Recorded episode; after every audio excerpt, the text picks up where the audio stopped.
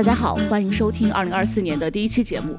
在这个特别的时间点，我们很高兴有一个机会能和一财旗下的头部播客《商业就是这样》做一期串台，在岁末年初做一次回顾和展望。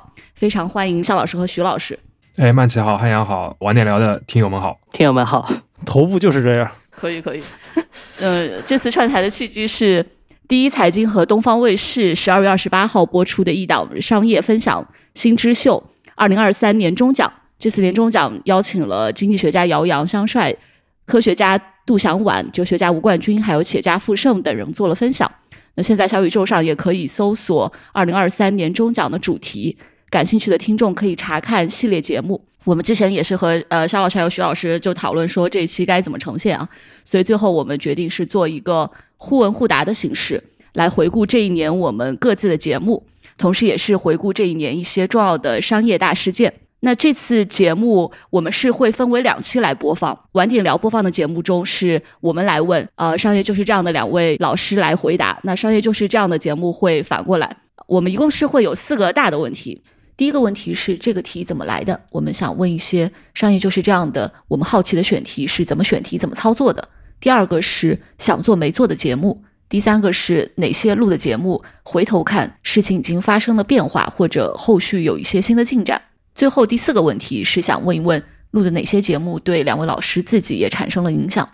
那在这个正式开始之前，我们是有一个汉阳称为剖析自我的环节，就是我们有一些比较好奇的问题想问商业就是这样的两位老师。对，我们的节目是我们负责质问他们，然后他们的。节目里他们剖析我们，所以听众，如果你要是只定了我们一个节目的话，你可以两边都听一听，然后都都互相定一定。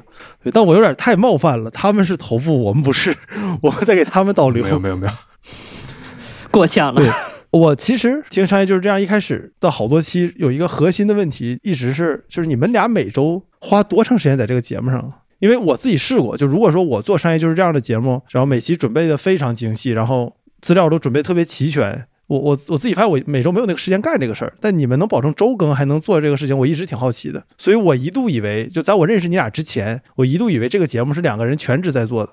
嗯，那我先说。嗯，你先说吧，我毕竟不是全职的那个。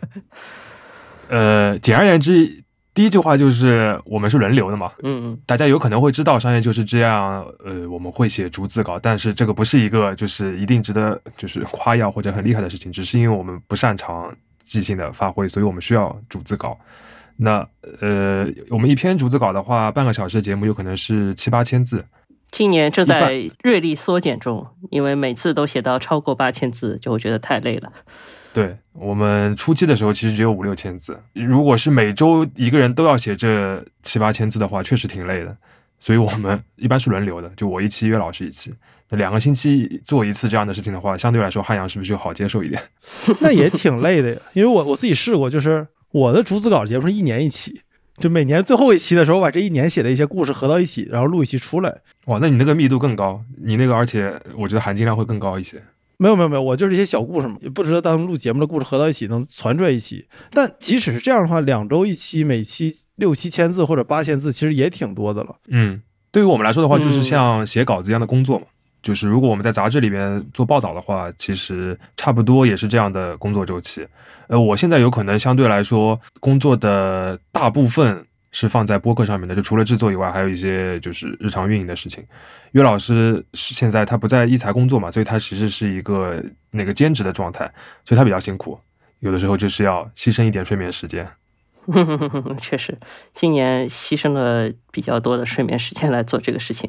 我只能说，就是做单期节目的时间可能比汉阳想象的要短，就是没有那么长。可能是因为我们两个把这个东西都已经做的有点心里面有点套路了，但套路是不好的，先自我剖析一下。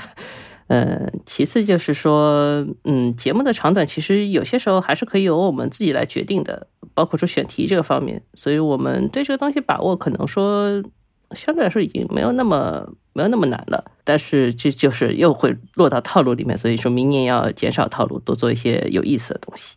嗯，是的，但但但其实我觉得，如果是晚点的同事的话，应该可以理解啊，就是写稿子嘛，也是 也是有可能一两个礼拜就要写篇大稿子，所以我们其实只是把文字的东西转成音频了。对你说一两个礼拜写一篇大稿子，这是我们正在追求的目标啊。就有有的时候就晚点这篇稿写的还挺长的，记者可能一个月可能才会才会有一篇大稿。对，那有可能就是一个月大稿就会配几篇小稿那种工作量差不多嘛。播客的稿子还是跟正常写稿不太一样的，会有有比较轻松的部分，然后信息密度没有那么高。对，相对还是简单一点。哦，我觉得这是谦虚啊，因为我觉得商商业就是这样的信息密度还挺高的啊。我比较好奇的一个问题是，我发现关于商业就是这样的一个很惊人的事实，就是你们今年春天刚刚度过了两周年，包括你们也办了那个活动嘛，就其实才才两年，然后已经是一个就是听众超过三十五万的就非常大的博客了。就你们自己有感觉到，就是说中间那个增长非常快的时候是，比如说什么阶段，或者是是因为什么节目、什么事件吗？我不太记得具体的事件了，只是感觉好像就是经常一看就是又涨了一点，反正是每期都会带来增长。这个而且就是退订人比较少吧，我觉得是。笑死！我觉得首先要说的就是曼奇刚才说，我们两年三十五万在小宇宙上面的这个订阅的听友，其实就是到现在就是二零二四年的年初的话，其实我们已经接近三年了，所以还好。而且我们也有很多别的那个平台的听友嘛，但这个订阅数字怎么涨，我们也不知道。呃，我可以说一个，就是我们后面今天后面应该也会讨论到这个公司，就是其实小红书对于小宇宙的订阅影响蛮大的。对，就是有一段时间我们也没有跟，对我发现了，就比如说我们是周四更新的嘛，那比如说周二、周三或者周一的时候，其实我们也没有更新什么节目，就突然会某一天在小宇宙上的更新，呃，就是那个订阅的人数特别的多。后来我们经过呃朋友的提醒，就是在小红书上发现，或前一两天有一篇突然被推的很多的这个帖子是推荐到了节目，然后就会有很多来订阅。是不是说明小宇宙的用户和小红书重叠度还是有一点点高？哦，这倒是一个 tips 啊，呃，这个经验、但是这个经验其实没有什么我们可以操作的空间，就是反正就是别人推荐，跟我们无关的一些经验。如果你自己在小红书上面自吹自擂，其实好像也没有什么用，所以我们就是随波逐流。嗯。还有一个小的点就是做盘点类节目，一般那也我们也不能一直盘点，对吧？对，一直盘点就有点过分。对，我看你们现在那个最受欢迎的那期节目是十五年商业史的那一期嘛，刚好也是一财创立十五周年的这样一个契机。我对那期节目，我觉得确实听完挺有收获，而且这是难得的非常长的一期节目，有两个多小时，加起来有差不多一百四十分钟吧。那期没有写逐字稿，非常快乐。哦，对，我觉得那个感觉还挺好的，就是包括不管是里面的事件，还有兴起的公司和名字、消失的名字，就听下来确实你会拉长一个时间维度，看到就是可能这十五年的时间，整个商业世界确实发生了非常大的变化。很有历史纵深感，然后这个就也关系到我们接下来要问的一些问题啊，所以我们现在进入正式的这个回顾的阶段。那大概有四个部分。那第一个部分是我们想问一问一些我们听到的商业就是这样里面比较特别的，或者我们印象比较深的一些选题是怎么来的。其实我这边想问的就是刚才徐老师说的这个盘点是有关的，就是我看之前商业就就是这样有一个系列叫小历史系列嘛，是从二一年开始做的。我是想了解一下，就是这个系列是怎么来的？你们当时策划的时候是目标啊或者想法是什么？包括我也看到说这个可能二二年做的是最多的有六期，然后今年会少点有两期，就为什么它的期数会变少了？是不是因为它就准备起来比较比较难，成本比较高啊？嗯，这个系列我来讲吧。这个系列当然开头是肖文杰带起来的，因为他有一段时间跟我讲，他看了一本结成的书。结成就是我们有一期节目里面讲的一个很有意思的，从洋行起家，但是现在是主要做一些大型的品牌的代理的一个公司。它最有名的品牌可能是戴森，他反正代理了一些有意思品牌，但是。它的历史很长，所以说我们觉得从历史的角度来讲，这个公司可能比单纯讲它现在业务要有意思一点。所以他就从书入手做了第一期节目，然后后来领导说这个形式还不错，因为做书简简单来说，做书的那个它的资料本身比较全。其次就是说，做书的那个感觉，尤其是历史的内容，可能有些部分已经比较少人提了，所以说我们就决定把这个东西做成一个相对有点系列化的东西。后面的大部分这个部分都是由我主导的，因为我个人兴趣上面比较契合这个方向。借此机会也读了很多书。嗯，你刚说二二年做的是比较多，因为我二年相对来说比较闲，今年因为上班了，所以说相对来说读书的精力会变少，这个事情就是向大家道歉。嗯，我们本来也是有很多计划的，在这个领域的选题的，包括书也已经买好了，书买好了，还没有开始读，请大家二零二四年等等我们。嗯，可以透露下，比如说你们接下来可能会做什么吗？嗯，这个我们其实在今年北京的那个听友分享会上面也提到过一点点。嗯，当时我提的是一个就是偏烟草行业的一个行业史的争论，因为民国时期的话，其实市场竞争还是比较充分的。那个时候有一些那个外资的大型的烟草公司和呃内资大型烟草公司，其实相互之间的这种有意思的市场竞争。而且有专门的书来分析这个东西，所以我当时是对这个东西很感兴趣的。因为烟草其实相对于那个鸦片之后，就算是一个非常。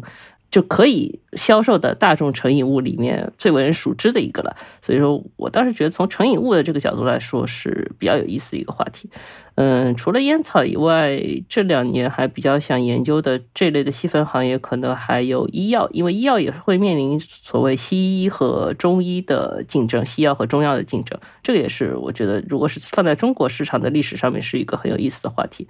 嗯，此外可能还有化妆品和房地产。大的门类可能都想做一遍，但是就是看时间关系吧，能能做多少是多少。OK OK，我觉得听众可以期待一下，而且有些东西虽然你是从历史角度看，但是和现在生活也挺相关的，比如说刚才说的这个，嗯，医药啊，房地产。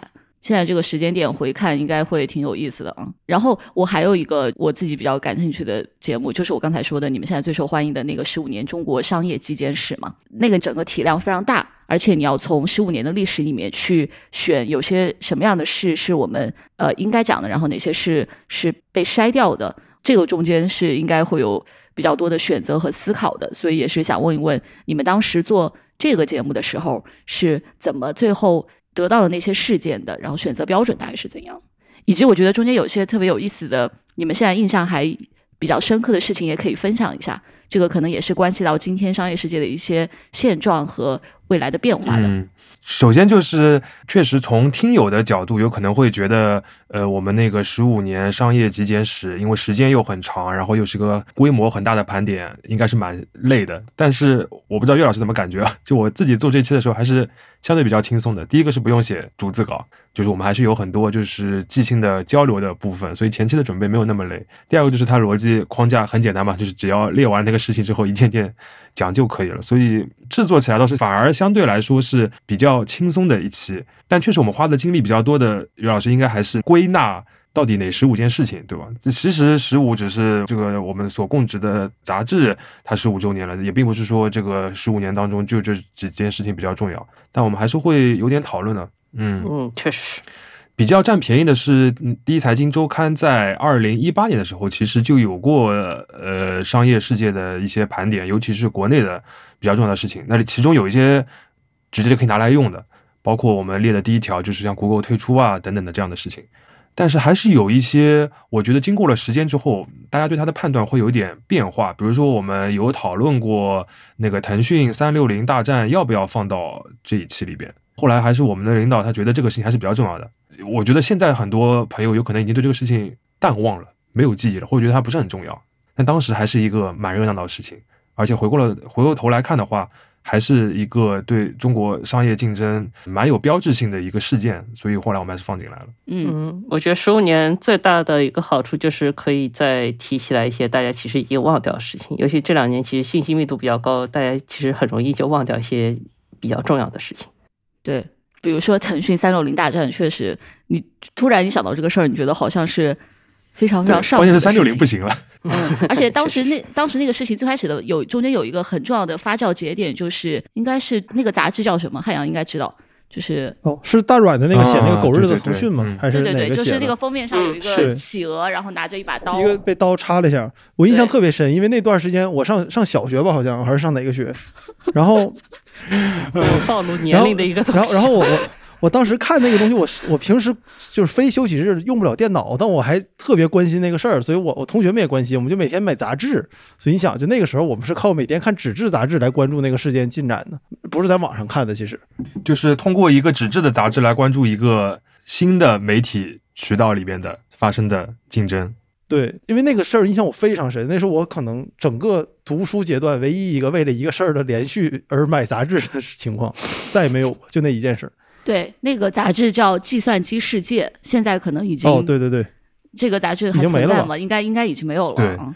其实某种意义上是你在一个旧的媒体载体上，它发生的其实是一个新的，腾讯也可以算是一个媒体嘛，连接器对吧？一个新的媒体的这个战争的一方。呃，我们我们今年也发了一篇报道，是关于腾讯的另一场战争的，是腾讯和头条之间的头疼大战。像啊。就即使是这件事情也已经过去六年了，哦就我们那篇文章是回顾这六年来的就头疼大战，从最开始非常激烈、剑拔弩张，然后到逐渐归于平息的这么一个状态。甚至现在腾讯游戏都会去抖音上做广告了，嗯以前他们就是互相一个比较敌视的状态嘛，嗯，逐渐的归于平息。你前面说腾讯做连接器，我就想起来，那个腾讯做连接的这个事情，正好就是发生在三六零大战之后的。就之前腾讯相对来说是个封闭的公司，大家对它印象就是做软做游戏，但后面的话，它做了很多这个方面的软件生态，包括说微信的崛起，基本上都是跟这个、嗯因为我们做那时候做盘点的话，对于这件事情评价一两个方向吧，一个就是我们刚才讲到的，它是一个就是大公司把互相之间的竞争直接就是延烧到用户的体验上面，就是这个事情，其实我们之后中国的移动互联网的用户反复的在体会，已经麻木了。第二个就是对于腾讯这家公司来说，其实这个事件之后，它本身的方向也发生了很大的变化。在当时的腾讯和现在的腾讯，在这个商业世界里面的地位应该也不可同日而语了。所以，就是从这两个角度，我们觉得它还是比较重要的，就把这个已经有点被人淡忘的事情放进去了。所以，就是这种讨论会比较多。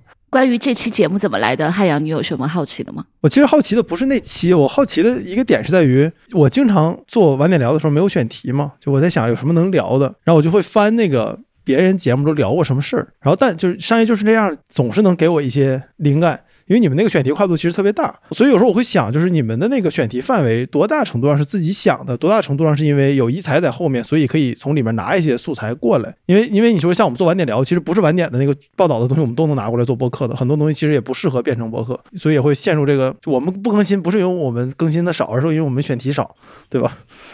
所以所呃，也是因为更新的少啊，呃，这个后面会讨论到啊。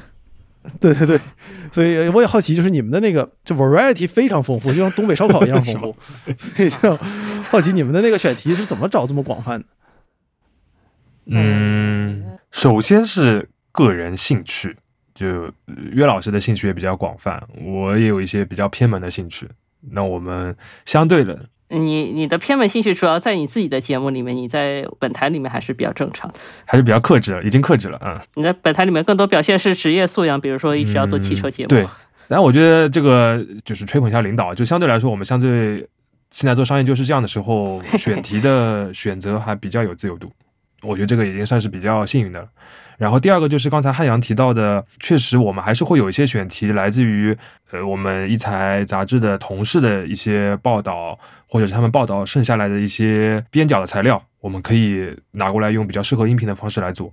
呃，这两个加在一起就会使得选题比较分散。我觉得分散不一定是件好事啊，只是我们就是自然而然就变成这个样子。包括因为有小历史，然后我们选的也不是那种特别为人所熟知的一些话题，那相对来说看上去会更加就是分散一点。还有就是我们今年也会有一些就是内容制作上实习生的同学加入进来，他们也会贡献很多我们想不到的东西。反正就是参与的人多了之后，自己也感觉有的时候看到，比如说岳老师写的选题，我也会跟汉阳有一样的感觉，眼前一亮。我也没想到这个东西也能做。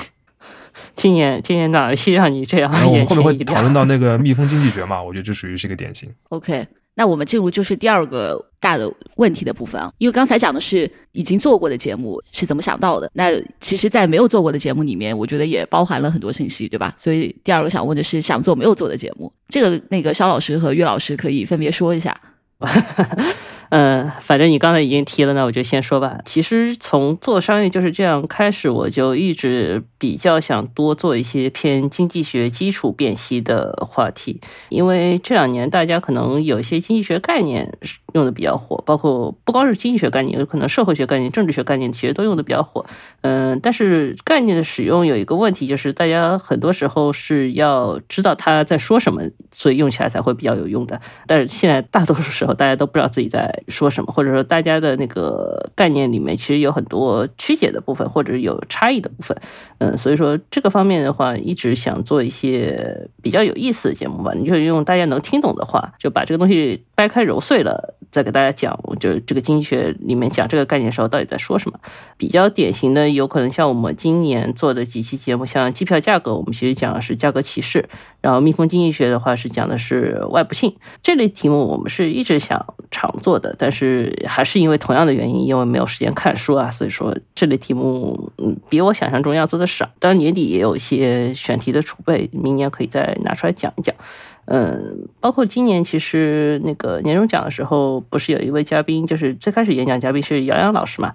杨洋老师就相当于是把我带到这个领域里面一个很重要的人，因为我是二零二零年去参加财经奖学金那年，杨洋老师给我们讲了一节课，但他其实没有讲经济学的，讲得很好，我们都很喜欢他。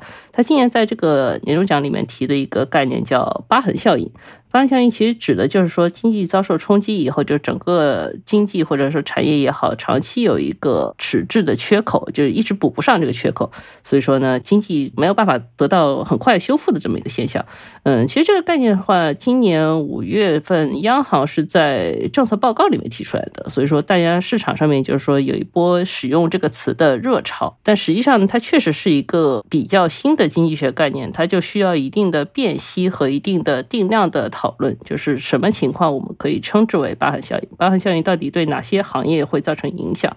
嗯，比如说。最简单的是，可能是劳动力市场，劳动力市场长期得不到一个人才缺口的补给。还有就是，比如说企业这个方面的话，会出现债务的积压，债务积压的话，有可能会导致企业的破产的问题久拖不决嘛。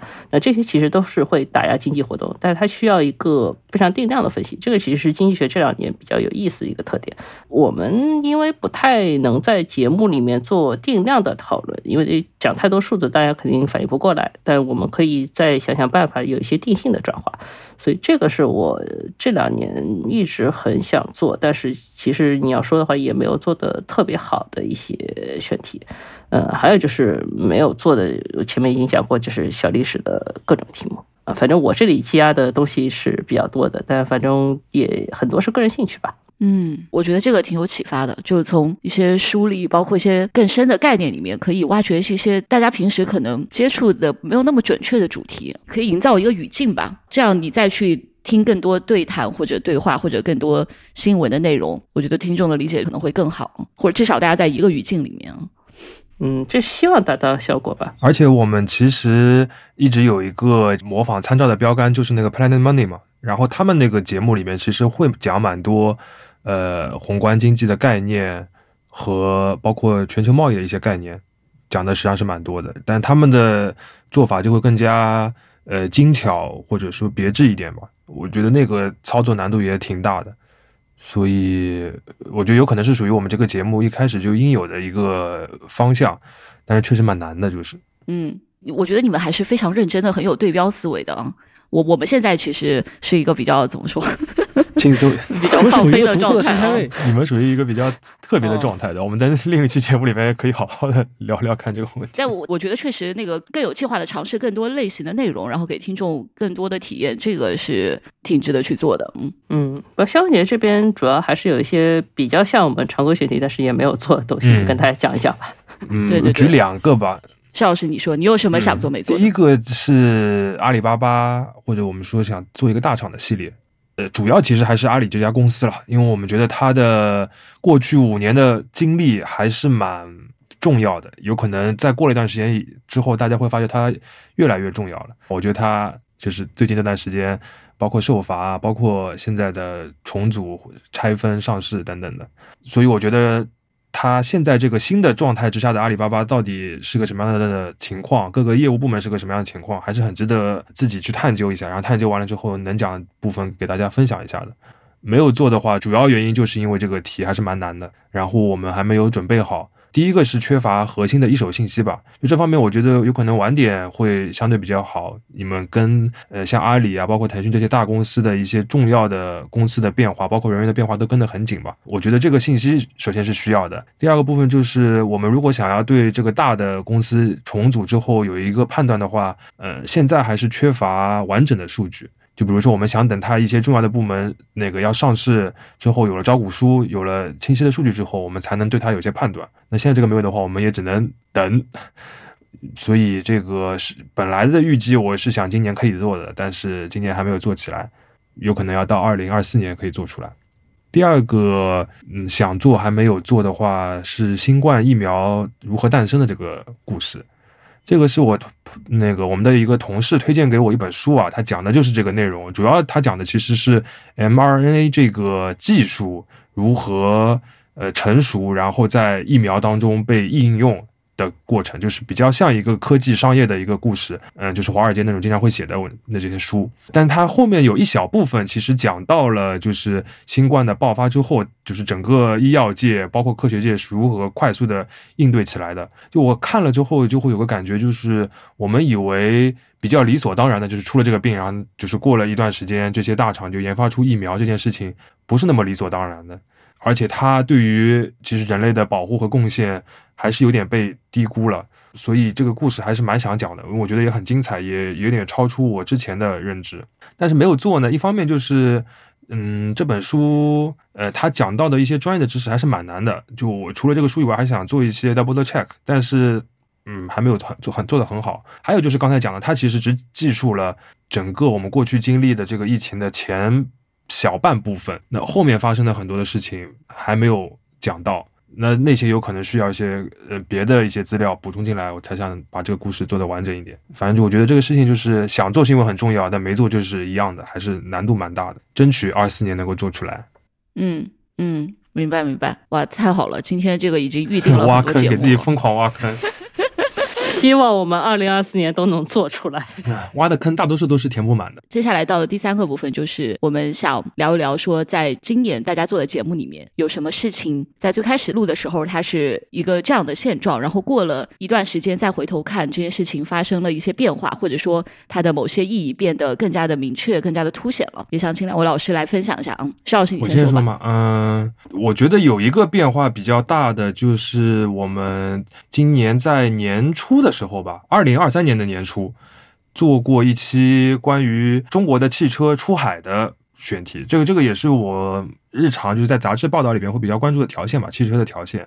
简单的介绍一下，就大致我们在那个文章里边讲了两个逻辑。第一个就是，呃，出海主要的原因有一个被大家忽略的，就是国内的竞争还是太激烈的，导致产能有点过剩。那么对于很多车厂来说，它必须要把这些过剩的产能销到别的市场。不然，它的整个财务表现都会很受影响。那第二个逻辑的话，就是确实看到，因为中国的这个新能源车的竞争力变强了嘛，所以在一些原来比较难以进入的发达的市场，比如说欧洲，尤其是欧盟的地区，看到了一些机会。那很多车厂实际上是非常努力想要进去的。呃，当时我自己个人的感觉是，二零二三年会是嗯，中国电动车在欧洲。发展比较快的一个阶段，结果 没有想到，就是二零二三年，就是欧盟发起了一个对于中国汽车业的反补贴的调查。这个反补贴调查，说明一下，就是它跟我们比较熟悉的那种 WTO 的框架下面的那种反倾销的调查还是蛮不一样的，就是它属于一个那种非常口袋罪啊，就打引号的。就是这个所谓的补贴到底是怎么样？其实欧盟这边的规定是非常的宽泛的，可以把什么都囊括进去。那其实它就是一种，我觉得更像是一种姿态或者是一种立场的表示了。那这个之后，我们了解得到情况就是，很多的车厂其实在此前后都已经把东南亚、呃拉美作为他们出海的主要目的地了。就是西欧其实不是那么的重视了。我觉得实际上是一个很重大的一个变化。就在我们年初的时候聊到的很多车企的高管，其实是有点狂热的，就是觉得我们接下来两年就要打进欧洲市场，打进德国，打进法国了。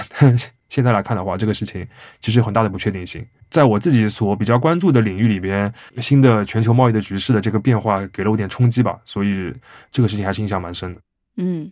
对，因为正好，其实我们刚刚也录了一期汽车出海的节目，我觉得正好是可以补充到晚点聊讲的那期里面没有提到的这个点。当时没有聊到这个反补贴调查的事情，因为之前九月份在慕尼黑办德国车展的时候，当时中国车企的声势非常浩大，像王传福、曾毓群、李斌，就很多这种重要的人都去了，然后他们跟宝马、奔驰、大众的这些 CEO 也是有交流，包括舒尔茨也有去那个场合嘛。到了十月份的时候，确实他们就开始这个反补贴调查了，第一批里面应该是有上汽、吉利和比亚迪，那上汽。吉利都是中国本身以前没有就是电动车这个大的机会的时候，燃油车时代他们其实就是出海的比较大的公司。然后比亚迪今年其实是在大力的出海嘛，就你讲的这个正正好可以。如果是听过我们上一期出海的听众的话，我觉得这是一个补充的视角。就欧洲这边其实还有挺多不确定性。对，就是机会没有很大，这个市场又非常的诱人。但是怎么说呢？就现在有可能他们不会说完全的退出吧，但是这个进入的方式节奏肯定会调整。因为对于中国的车厂来说，嗯，就虽然这几年有几家发展的非常的好嘛，但他们的能量确实还没有到说全面的进入各个海外市场。那它肯定是要有一个资源的分配，这个先后优先级的。而且你刚才说到的，就是他们出海的其中一个原因，国内竞争太多，然后产能有些过剩。这个其实可以提示明年的变化，因为现在中国智能电动车算上混动的话，其实渗透率到百分之三十多，它已经是过了最开始的早期市场的阶段。那在国内这个市场，明年的增速，我觉得大概率是会放缓的。你是可以看到这个趋势的。明年如果说国内的增速放缓，出海，因为欧洲和美国其实最大的市场嘛，那美国你显然是更比欧洲更难，出海的通道又没有那么通畅的话，我觉得明年可以看到汽车市场可能会有一个更更残酷的竞争吧。今年已经够卷了，嗯，肯定是国内也很卷，然后出海也很卷。之前的话，我们常见的是，比如说某个公司的某个品牌、某个车型在呃单一市场它表现的很好，那另一个车型在另一个市场表现的很好，大家都还是在就是。快速的增长的阶段，但接下来很有可能会出现，那就是中国的一些车型在海外的这个市场里边开始互相竞争的这个情况。对于我们报道来说，很期待啊，就是肯定会有很多可以值得写的东西。但是我对于这些公司来说，肯定是很焦虑的。嗯，还有什么事情你觉得是跟当时你们聊的时候相比有比较大的变化了，或者是有一个后后续吧？嗯，还有一个我觉得没有那么的就是严肃或者紧张啊，就是我们在年终的时候做了两集吉卜力的节目。呃，对我们当时就是花两集做吉卜力，还是我们自己有点小小的任性的。就这两集数据不是很好，但我们自己很喜欢。我们做两期节目，一般这个数据都不是很好，我觉得是个。那我觉得还是有点道理的嘛。就是一般来说，都听下期的听友都是听过上期的。那听过上期了之后，多少就像漏斗一样，会稍微漏到一些，他们有可能就不听下期了嘛。所以我觉得会有。行，我接受你的漏斗理论。嗯，那个时候做吉卜力的原因就很简单嘛，他宫崎骏的。那部作品就要上映了嘛？就你想过怎样的人生？就我们自己很喜欢，就觉得宫崎骏应该是真的最后一部了。哎，结果他上映了之后，他就是铃木敏夫的意思说他还要没有退休，他还可以继续拍了。那我们也真是服了。所以我这个是给我吃惊比较大的，就是节目做的时候，我是真心实意的觉得他是最后一部了，但现在还不知道。嗯，对我我觉得怎么？好好多好多年前，他就是最后一部了，一直最后一部状态很多年。他的最后一部很多部，比别人的整个生命周期的作品都多。你我觉得这是一个还就是挺好的反转吧。嗯，对，是一个其实是一个快乐的反转。希望这个老老爷子的艺术生命继续发光发热。我我还是挺喜欢宫崎骏的动画片的。我最喜欢的是《幽灵公主》，那个我也蛮喜欢的。我我最喜欢的是《红猪》，呃，今年已经那个国内重新上映了嘛？听说《幽灵公主》也要上的。哦，那我到时候可以去电影院支持。幽灵公主我是看过很多遍的，于老师你可以说一下，你有什么事情是你之前关注，然后到了年底回头看会有一些变化的？呃，就是我们讲机票价格那期，其实都不到年底，我们做完节目就有变化。嗯，因为那期节目里面我们。就是其实最后带到一点，就是火车票的价格改革哦，这个是也是当年奖学金班上面一个非常经典的话题，薛老师会带我们去讨论这个问题。其实今年如果大家关注的话，会发现火车票的那个价格的调整，包括是浮动打折，包括说宣传打折这件事情，就变得比以前更用力。就大家已经知道，就是说，首先火车票价格是会变的，但是变成什么样不是由你决定，你不知道它怎么变，反正是一个很有意思的变化吧。当然，就是说最高票。价这个限定还没有就是调整过来，所以说就是我们当时想的是一个完成完全市场竞争的价格，这个事情还没有实现，但我觉得迈出了比较有意义的一步吧。但是机票呢，就像我前面说的，就我们做完节目就出现了一个事情，就有一些国营的航司。比较大的几个航司吧，收到一些，据说是窗口指导，就是说不能卖低于四折的超低价票。但我不知道这个事情最后是怎么执行。但是反正有这么一个说法的话，会意味着，就因为我们在节目里面说，航司其实是利润率比较薄的一个公司，就它做这么精细化的价格调整，主要是为了在很薄的利润率的前提下，尽量把自己的利润最大化。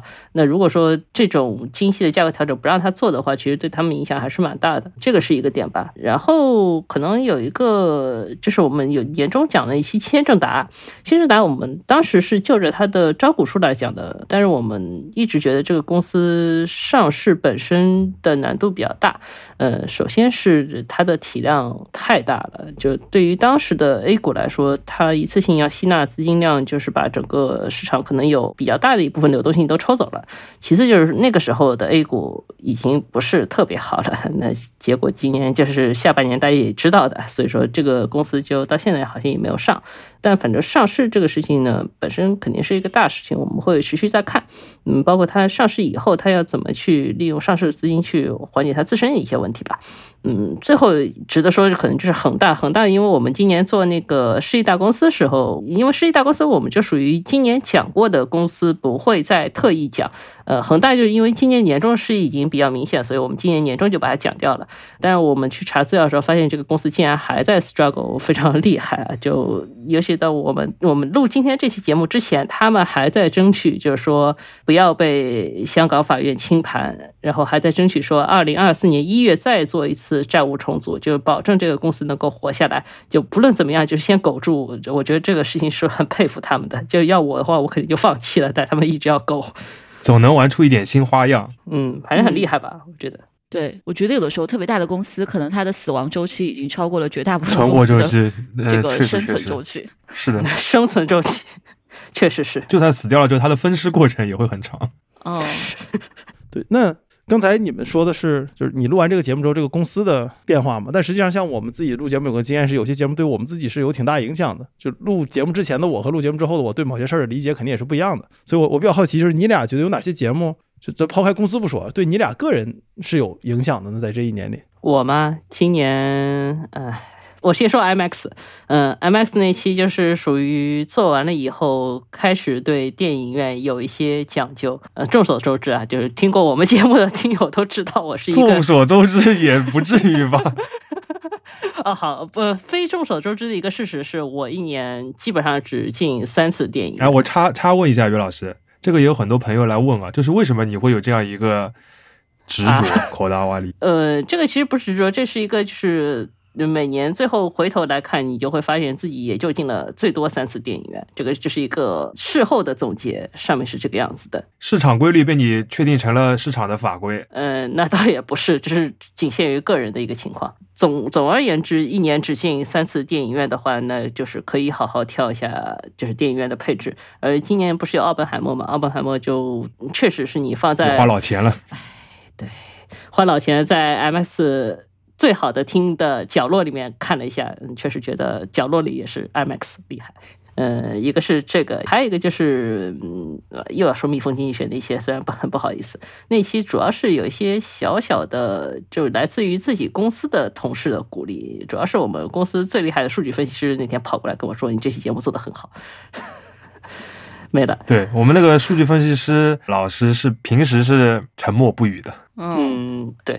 大家对我节目都还蛮捧场，我非常感谢他。他和约老师一样，就是约老师一年只看三次电影，可能他一年只夸三次人，对吧？对对，今年的夸人额度都用在你身上，非常荣幸。小姐你呢？我的话，第一个比较俗套，就是我们年终上的那个北京的线下听友会的录音。反正那次听友会，嗯，我不知道岳老师什么感觉，对我还是有很多鼓励的。就是现场面对面直接的吸了一下正能量。我的一个 bug 是现场有我的同事啊，你就有点拘谨。呃，还好吧。就你真的讲起来，其实会忘掉这件事情。嗯、但是确实听友见面会，我觉得还是可以再搞。我们其实今年有答应过大家要去华南搞一场，但是我们并没有搞。啊、肯定要搞的，我自己都想去广州、深圳吃一下。嗯，那确实是，看看二四年有没有机会啊，朋友们。